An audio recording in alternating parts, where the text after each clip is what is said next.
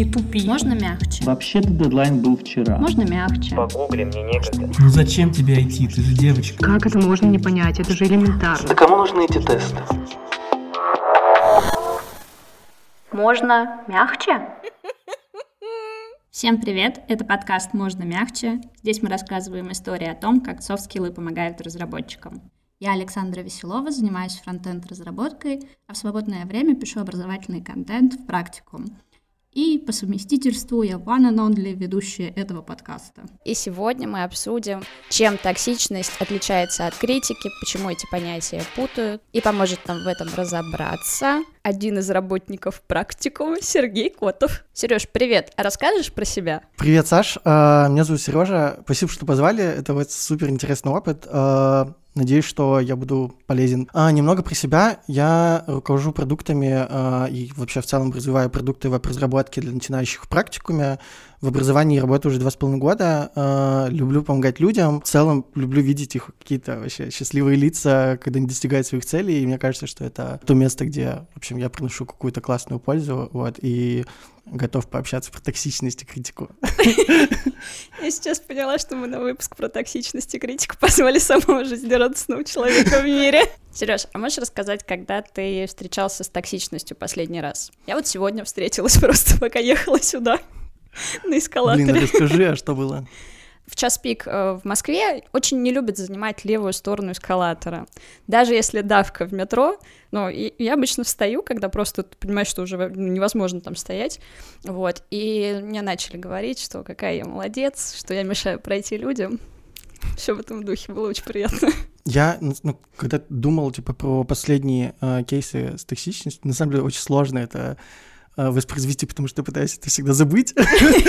Но был супер интересный кейс э, где-то до Нового года. Ко мне периодически приходят ребята различные с какими-то предложениями пообщаться, пособеситься. Одна из крупных каких-то э, школ программирования для детей пришла, в общем, пригласила пообщаться.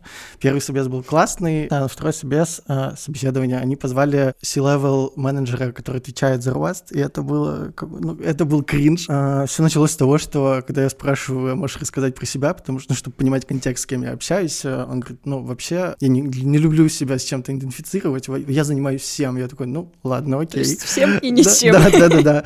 Во-вторых, человек шел на улице и проводил собес, а, и, ну, типа, мне было как минимум некомфортно, потому что я же не иду э, во время собеседования на улице или еще что-то, и достаточно уважительно отношусь к людям. Это молодой человек, я забыл уже, как его зовут, но э, он начал задавать вопросы про мой опыт, вот, начинаю рассказывать, и все, все мои фразы, они обрывались, а, ну, понятно, ясно, э, ну, пошли дальше. Это первое. Второе, ну, это что-то вызывало какое-то, типа, недоумение, а потом, когда я начинаю рассказывать там про какие-то результаты, которые достигал, все склоняется к тому, что, а, ну, то есть вы сделали, ну, вы сделали хуже, да, здесь? Я такой, так, подожди. Все свелось к тому, что он даже не уточнил и просто сразу ну, сказал о том, что, ну, то есть ты сделал хуже. Я такой, э, почему?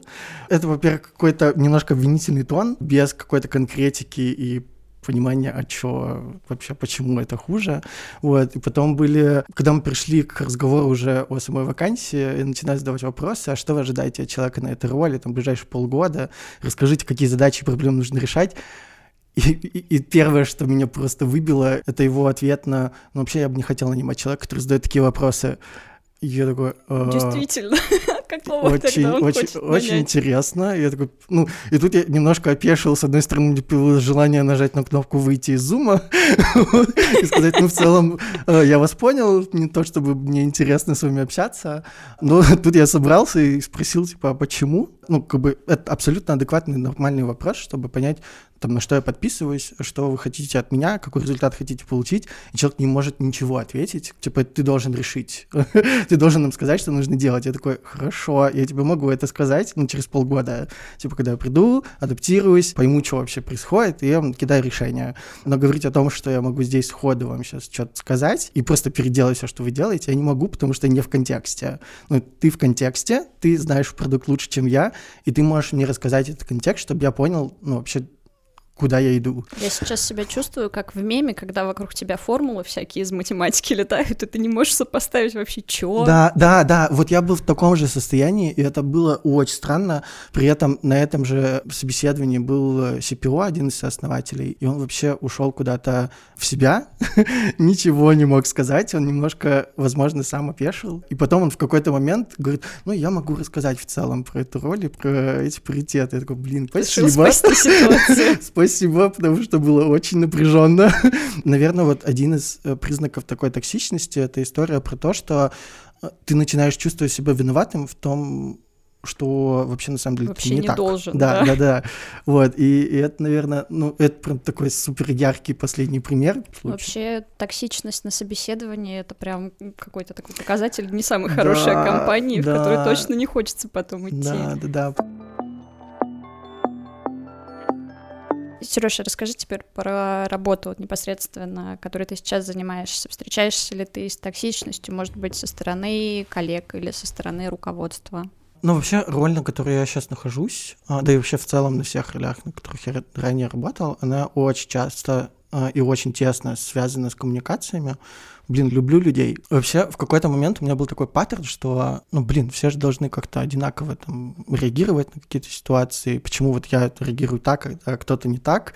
Вот, но в какой-то момент ко мне, да, да, а в какой-то момент ко мне пришло осознание того, что на самом деле это ок. Ну, там, все разные, ко всем есть свой подход, и не нужно всех выравнивать как-то. Мне повезло, у меня всегда классные э, ребята в плане менеджеров, и с ними супер комфортно общаться, но есть один интересный случай.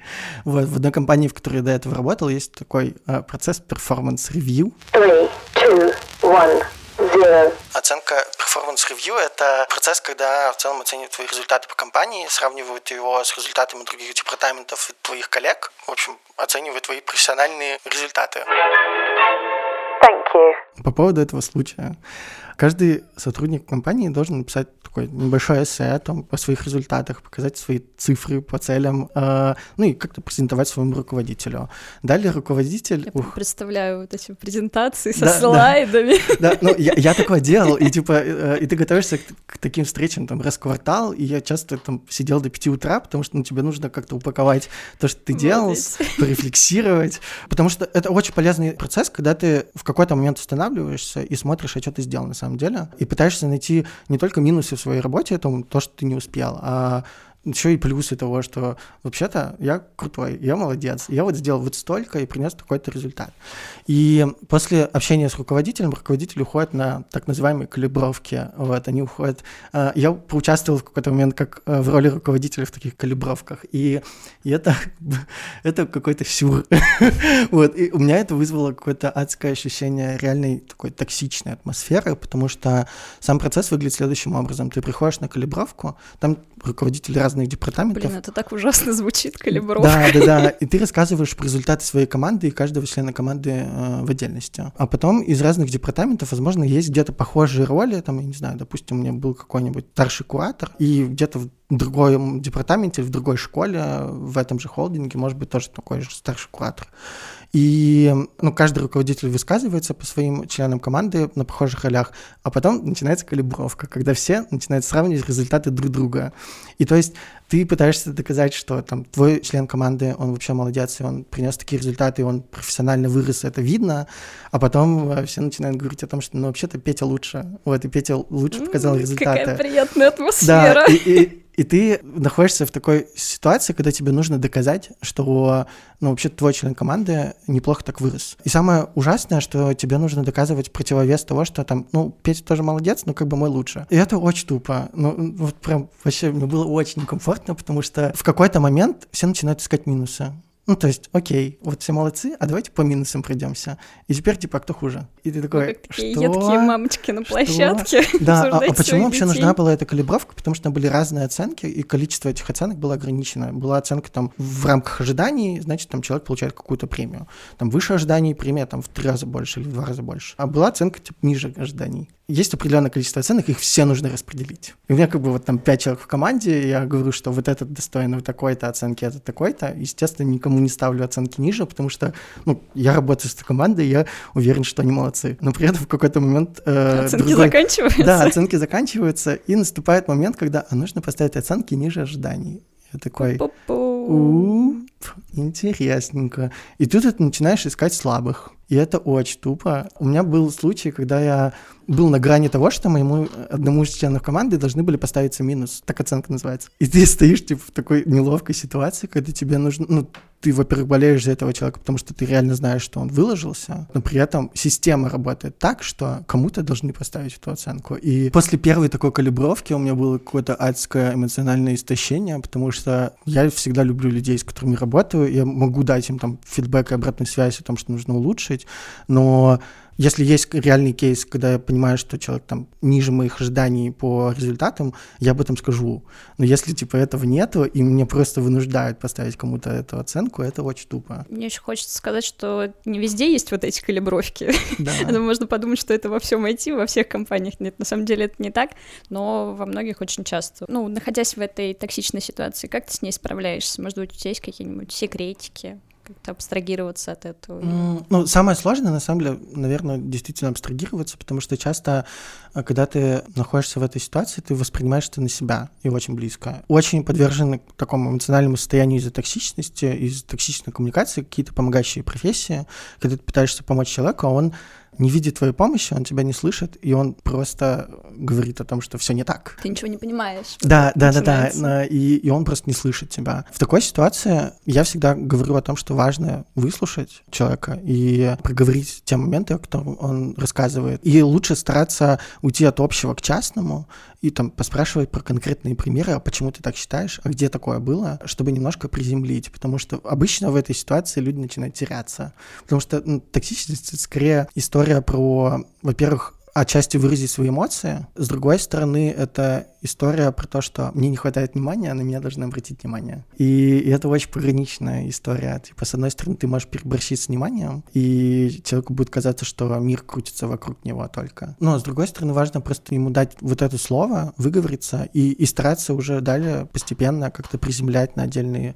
кейсы, отдельные примеры, чтобы чуть более детально это разобрать. Конкретно в той ситуации про эту оценку сотрудников я просто пришел с фидбэком к своему менеджеру, пришел с фидбэком к основателям про то, что типа, это не так должно работать. Это ну, очень непрозрачно для сотрудников, они не понимали, как это происходит.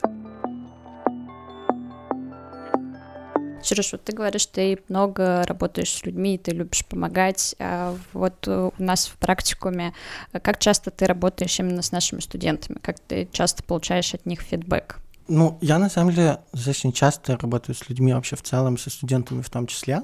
Вот, эм, несмотря на то, что я сейчас напрямую с ними не взаимодействую каждый день, но при этом возникает ситуация, когда я могу подключиться к какой-то там сложной конфликтной ситуации, возможно, и помочь ее решить. Важно понимать, что это не истина последней инстанции, но все же какой-то такой субъективная точка зрения про э, токсичность и работу с ней. По поводу студентов, раньше, когда я еще сам работал куратором и помогал там, студентам проходить курсы и, в общем, как-то их сопровождать эмоционально, морально, организационно и так далее, история с токсичной коммуникацией встречается достаточно часто. Это абсолютно нормально, но с этим действительно важно научиться работать, потому что на первых этапах тебе может показаться, что это претензии лично к тебе. А здесь важно понимать, что это скорее чисто эмоциональное что-то. Возможно, Но бывает такое, что прям на личности еще переходит? о, да. Ой, есть что рассказать. Есть такое. Ну, у меня есть тоже один свежий пример про это. Ну давай, выкладывай а, все. Про один из случаев, да, со студентом. Мы в практикуме никогда не говорим, что студент токсичный, но мы скорее говорим про то, что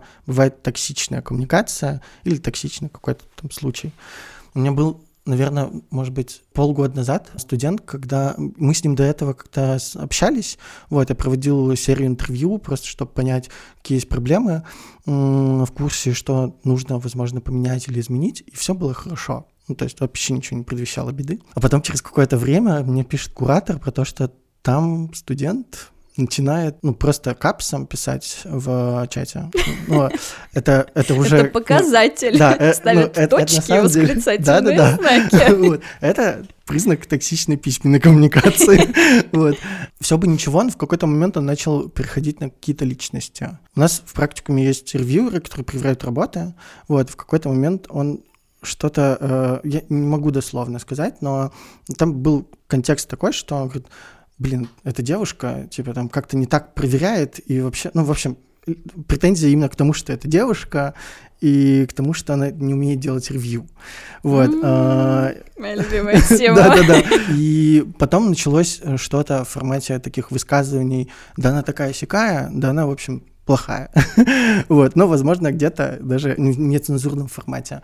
Куратор понял, что он не может, ну, он коммуницирует с человеком, но он не может его вывести на какой-то диалог нормальный. Наставник понял, что, ну, это уже тоже переходит через какие-то границы, и наставник с этим тоже не может справиться. Вот, и ребята могут написать мне, и я могу уже как-то отдельно подключиться и пообщаться с человеком. Вот, мы пробовали созвониться и вроде бы проговорить, а, но человек, по-моему, не согласился на общение, но мы сделали, в общем, все, чтобы было как бы комфортно. Я там создал отдельный чат, сказал, типа, вот Привет, меня зовут Сережа, я тут отвечаю за глобально вообще за продукт, а, за тот курс, на котором ты учишься. Какие у тебя есть проблемы, сложности, рассказывай, я постараюсь решить. Ну и тут важный алгоритм того, что ты сначала спрашиваешь человека, а в чем проблема на самом деле, и пытаешься от него получить обратную связь на вообще в целом ситуацию. А потом начинаешь отдельно по, по каким-то примерам проходиться. Я его попросил, напиши, пожалуйста, ну, вот все проблемные моменты, которые, возможно, тебе сейчас мешают он написал, э, написал про ревью, про то, что там, возможно, как-то некачественно в его случае проверили работу.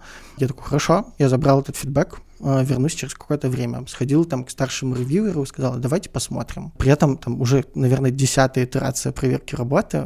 Для контекста у нас максимум четыре раза проверяют одну работу. Тут уже была десятая. Хорошо, вроде бы все случилось. Вроде бы он даже ничего не ответил. Ну, я такой, ну ладно, если что, пишите. А через какое-то время он опять начинает э, эту коммуникацию, опять капсом, опять э, всех... Э, Потрясающе немножко- разобрались да, да, ситуации. да. Опять начинает говорить, что все плохо, все ужасно. Вот, мы сделали отдельный чат с наставником, давайте мы разберем все ваши вопросы. Ну, типа, вот все, что там непонятно сейчас, давайте разберем. Давайте отдельно созвонимся, вот, и мы разберем поэтапно каждый вопрос, который есть.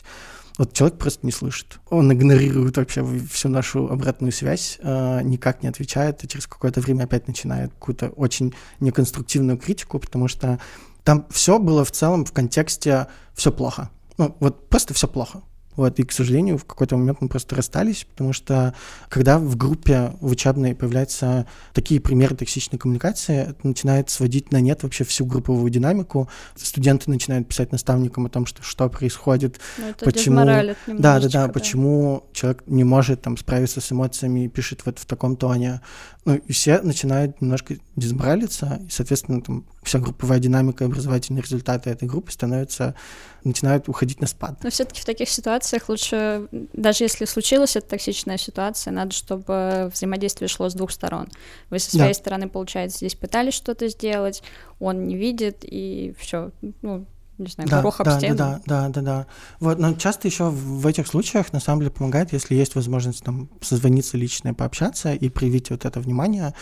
Часто при прямой коммуникации помогает несколько таких примеров. Есть такое знаменитое, не знаменитое, но, в общем, популярная механика «я послание», когда ты говоришь про свои личные эмоции, которые вызывает эта ситуация. Допустим, мне кажется, что сейчас мы переходим в э, неконструктивный диалог. Или там мне показалось о том, что... «Я послание». Да-да-да. Или там, я чувствую какое-то напряжение от тебя. Могу ли я тебе как-то мне просто в голове я карта из нашей путешественницы, и все. Такая механика часто помогает, потому что ты не переходишь на оценку личности, вот, ты не переходишь на какую-то эмоциональную историю по отношению к нему, но ты говоришь про свои эмоции, и то, что это вызывает, и как мы можем это решить. И это достаточно бережно получается в плане общения. Есть еще одна механика про перефразировать. Вот когда человек говорит, ты ему даешь слово, ну, даешь возможность выговориться и поделиться в первую очередь там, фидбэком о том, что он ощущает сейчас, как он понимает эту ситуацию. Вот, важно дать сначала ему это слово, чтобы понять контекст, а потом ты начинаешь перефразировать то, что он сказал. А правильно я понимаю, что проблема находится в этом? Вот, и он говорит, да, правильно, и мы в этой ситуации начинаем заземляться. И у него Вот. тоже взгляд со стороны вроде на Да, ту же Да, ситуацию. да, ну, типа, когда ты начинаешь вот эту большую проблему декомпозировать на какие-то более конкретные случаи, вот, он начинает заземляться действительно, и, и просто со стороны понимать, насколько это вообще является проблемой. Это решаем вообще или нет? Это часто тоже помогает. Вот это бы все еще применить на все сообщество у нас айтишное. Есть такой стереотип, может быть, не стереотип, может быть, это правда факт, э, что э, СНГшное IT-сообщество вообще самое токсичное в мире. Ты Мгм. вообще с этим согласен? Блин, я, наверное, не возьмусь на себя сказать, что все айтишное СНГ-сообщество токсичное. Вот, ну, типа, без вот а, какой-то привязки к самому сообществу. Но могу сказать, что вообще в целом коммуникация с разработчиками, она немного особенная. А, Я очень долго пытался привыкнуть к ней. Ну, вот мне прям в какое-то время а, я очень много общаюсь с разработчиками, потому что мы делаем курсы для программирования, и очень разные ребята приходят. Вот иногда с ними просто сложно найти общий контакт, и нужно найти вот этот общий язык. Вот у меня иногда возникали сложности, наверное, не могу сказать полностью ли я сейчас научился с этим работать, но в целом из каких-то похожих паттернов того, что я замечаю, э, для разработчиков супер важно, чтобы все было прозрачно, все было понятно, была какая-то причинно-следственная связь в общении, в принятии решений и так далее. И тогда диалог будет ток.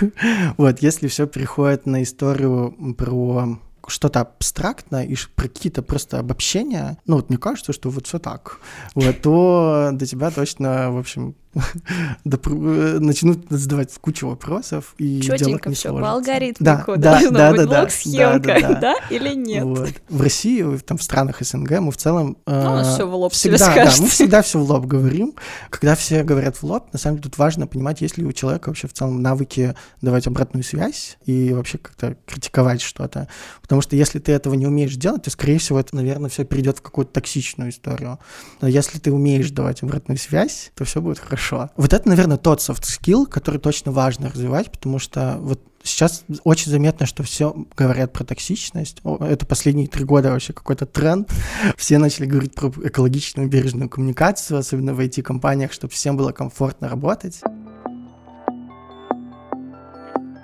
Время кринжа. Скажи, ты был когда-нибудь токсиком? Были? Это есть у всех на самом деле. У меня очень часто бывает, когда ты за день принимаешь очень много каких-то управленческих решений, есть какой-то определенный ресурс, э, за который там уже невозможно выходить, и ты уже просто все устал. Ну, типа, твой ресурс на день закончился. Не в ресурсе, получается. Да, да, да, да, да.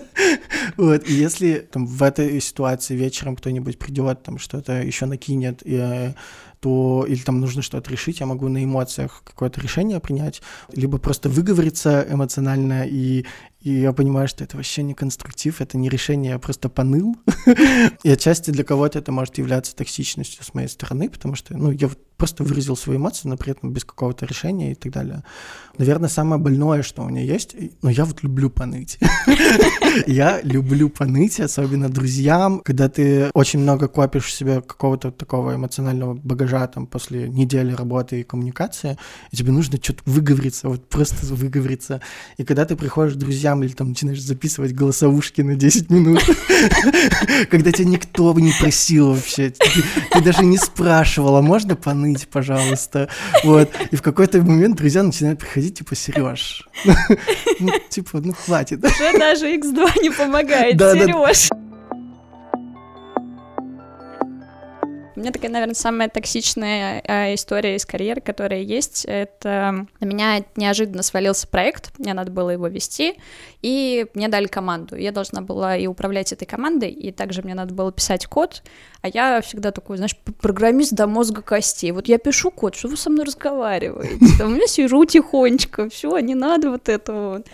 А тут мне приходилось э, и учить ребят, они джуны пришли только из универа, что-то им надо было объяснять, код-ревью, какое-то тут управление, тут мне еще миллионы созвонов, у меня просто вот так вот взрывался мозг. И очень часто было с моей стороны вот эта вот токсичная коммуникация, когда там «По- почитай вот это, почитай, пожалуйста, не подходи ко мне, ничего у меня не спрашивай. Но и правда, а, с течением времени ты учишься, как себя вести в этой ситуации. И я нашла для себя плюсы, когда я пытаюсь объяснить там какую-то новую технологию ребятам, которые это не знают. Я еще сама посижу, поразбираюсь в этом, что-то узнаю для себя Мгм. новое. Вот, и также попытаюсь это объяснить. То есть, ну, сейчас у меня уже нет такого. Я как-то стараюсь сводить к минимуму. Я всегда там объясню еще каких-нибудь миллион ссылок на ресурсы полезные накидаю. Да. Так бывало, бывало. Ну, вообще... Ревью там по 90 итерации, говоришь, 10. Ну, вообще, если так вот проговорить те кейсы, которые мы сегодня обсудили, на самом деле очень заметно, что много где помогает саморефлексия. Вот, и иногда надо просто остановиться, подумать вообще, что произошло-то. Потому что от этого не прикольно ни тебя, на самом деле, ни человеку, кто сталкивается с твоей там токсичной коммуникацией, допустим. Ну и лучше высказывать какое-то недовольство э, на работе, все-таки это делать больше конструктивом, больше критикой. Да. и сводить к токсичности. Да. И как же вот понять эту разницу между критикой и токсичностью? Блин, а, это очень интересный момент, на самом деле, потому что токсичность у всех на слуху, все с этим сталкиваются, но если у кого-то спросить, а что такое токсичность, не все ответят на самом деле. При этом интересный факт про то, что слово «toxic» в Оксфордском словаре в 2017 году было словом года. Готовился к выпуску, Да, я читал.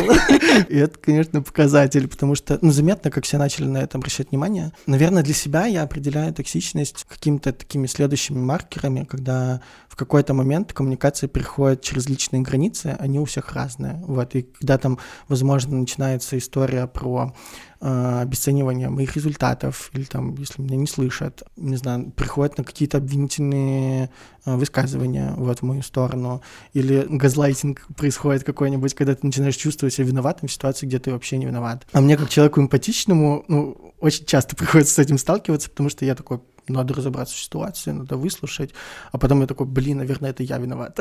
Потому что если кто-то улавливает то, как с этим можно работать, то он точно быстро словит, что с эмпатичными людьми можно сделать так, что они будут всегда чувствовать себя виноватым, и ты будешь такой в выигрыше.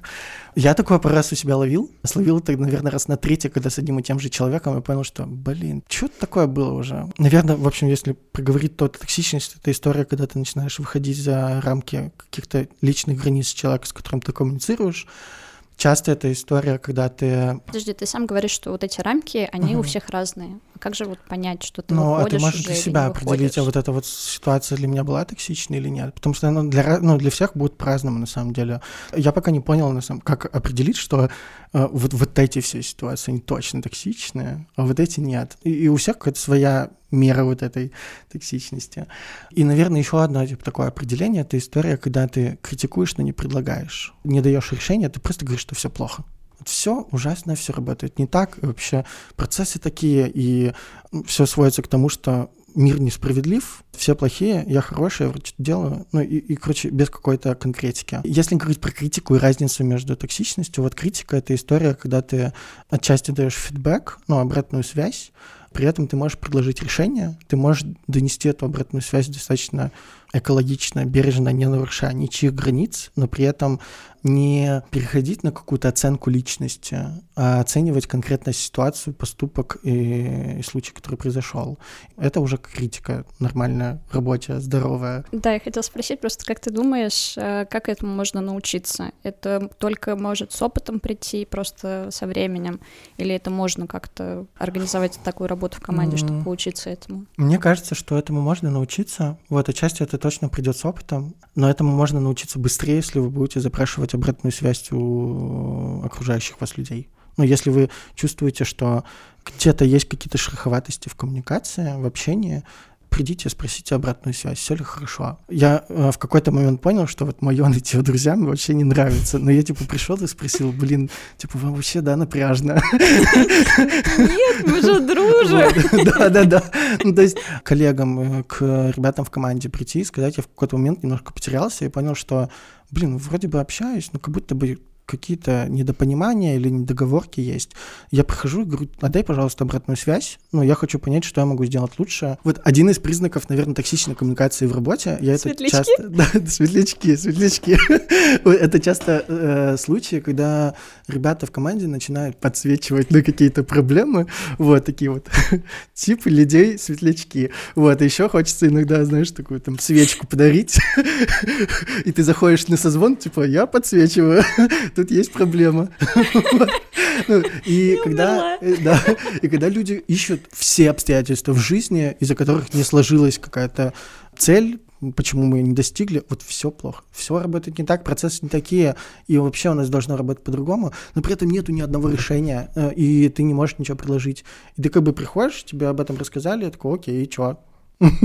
А что будем делать? А что будем решать? Ну и когда вся коммуникация там, с человеком сводится к тому, что это только консерны и вот, в общем, подсвечивание, это ну, вызывает какую-то вообще нездоровую рабочую коммуникацию. Вроде мы уже все обсудили, как бы наш выпуск подходит к концу, самое время подвести итоги, но нет, рекомендации не в тему. Давай. Что ты А. можешь посоветовать? Вот что тебе понравилось в последнее время? Ну, я сам по себе такой осознанный мечтатель, скажем так. И я люблю, когда люди не боятся мечтать и вообще в целом, ну, открывать какие-то возможности, потому что их сейчас очень много в этом мире. Вот, и, возможно, это начинает даже фрустрировать, потому что у родителей там таких возможностей не было. У нас их так много, что мы не знаем, за что браться. Но Глаза вот- разбегаются. да, но тут важно, типа, э, спросить, что ты хочешь, и, и ты реально можешь все сделать. Вот просто, типа, ну, не запрещай себе мечтать как-то широко. Потому что я очень часто замечаю там своих друзей и знакомых, которые говорят, да это невозможно, и вообще это, типа, что-то нереальное, но это, типа, установки в твоей голове. Ты сам себя ограничиваешь делать что-то классное. Одна из таких рекомендаций, просто не бойтесь мечтать, это круто. Очень всегда рекомендую, потому что мне очень больно видеть, когда я вижу людей, там, которые приходят учиться разным IT-профессиям, будь то разработчик, аналитик или еще что-то. А, Мне очень больно, если они делают этот выбор неосознанно, потому что там часто интервьюирую студентов, чтобы понять, какие есть проблемы, и задаю вопросы, зачем ты пошел сюда учиться, и иногда я слышу ответы, типа, ну, все идут, и я пойду. Вот, и это очень больно слышать, потому что ты пытаешься человеку помочь, а если он приходит с мотивацией о том, что ну, как бы мир навязал, все идут, вообще все туда идут, и там много денег, ну, ничего не сложится. Вот ну, по опыту вижу, что если мотивация именно такая, не получится. Вот, и это очень больно, потому что важно понять, что ты хочешь. Я в какой-то момент для себя понял, я очень много общаюсь с разработчиками, я знаю их уровень зарплат, вот, и мне иногда грустно, но при этом я для себя понял, что вот разработка для меня это не то, что я хочу делать. Вот я люблю людей, я хочу общаться, развивать их, помогать им, и это нормально. Ну, типа, вот я вижу там, что то, в чем я сейчас нахожусь, ну, там, в чем развиваюсь, здесь я вижу какие-то свои плоды, и это классно. Не обязательно все должны работать в IT. Это не, не должно быть каким-то... Думаешь, все так думают? Да, ну, ну, просто важно очень подходить э, осознанно к этому выбору, и тогда все обязательно будет, все придет. Ну, одна из рекомендаций, наверное, вот в этом ключе, не бойтесь брать какие-то карьерные консультации. Вот, я, я еще сам не дошел до этого, потому что мне кажется, что у меня в целом с этим ок, и я понимаю, что хочу. Но иногда есть понимание, что люди, некоторые люди не знают, что они хотят, и есть классные карьерные консультанты, есть карьерные коучи. На минуточку реклама. В Яндекс Практикуме запустилась история про карьерные консультации. Вот, ее можно получить. Там нету цели там, продать курс или еще что-то. А Там есть классные специалисты, которые могут вам помочь с вашим запросом и подсказать, а что конкретно тебе лучше, ну, там, подошло бы. У меня рекомендация, я вот морфологию сказки Пропа недавно прочитала. Это просто потрясающая книга. Там сказки разбирают по формулам. Я вот формулу тебе могу сейчас показать. Сказки гуси-лебеди. Если ты вдруг хотел ее увидеть, формула есть сказки. И там каждую какую-то деталь разбирают, там, не знаю, летели гуси-лебеди, и это будет э, один там паттерн поведения в этой сказке. И там все вот так разбирается, и я сначала просто в шоке была от того, как это можно настолько разобрать, и прям приводятся примеры из разных сказок, и ты понимаешь вообще, как они строятся. То есть, если ты думал до этого, что это просто какое-нибудь сказание, то там есть там, то- точные герои, и вот их определенное количество, и Офигеть. других нет. Круто. Кайфорики. Да, но все-таки хочется подвести итоги нашего выпуска. Мне показалось, ты прям дал очень классные рекомендации про мое послание и то, что перефразировать э, высказывание оп- оппонента, чтобы посмотреть на ситуацию со стороны, высказать свое мнение, э, высказать каких-то э, фактов, предложений, как это можно улучшить ситуацию, чтобы это не сводилось к непонятной токсичности, а чтобы это сводилось к конструктивному диалогу. Вот, вы это уже с командой там, или вдвоем вы обсуждали, что и как дальше. Сереж, пока. Пока, Саш. Всем пока, пока-пока. thank you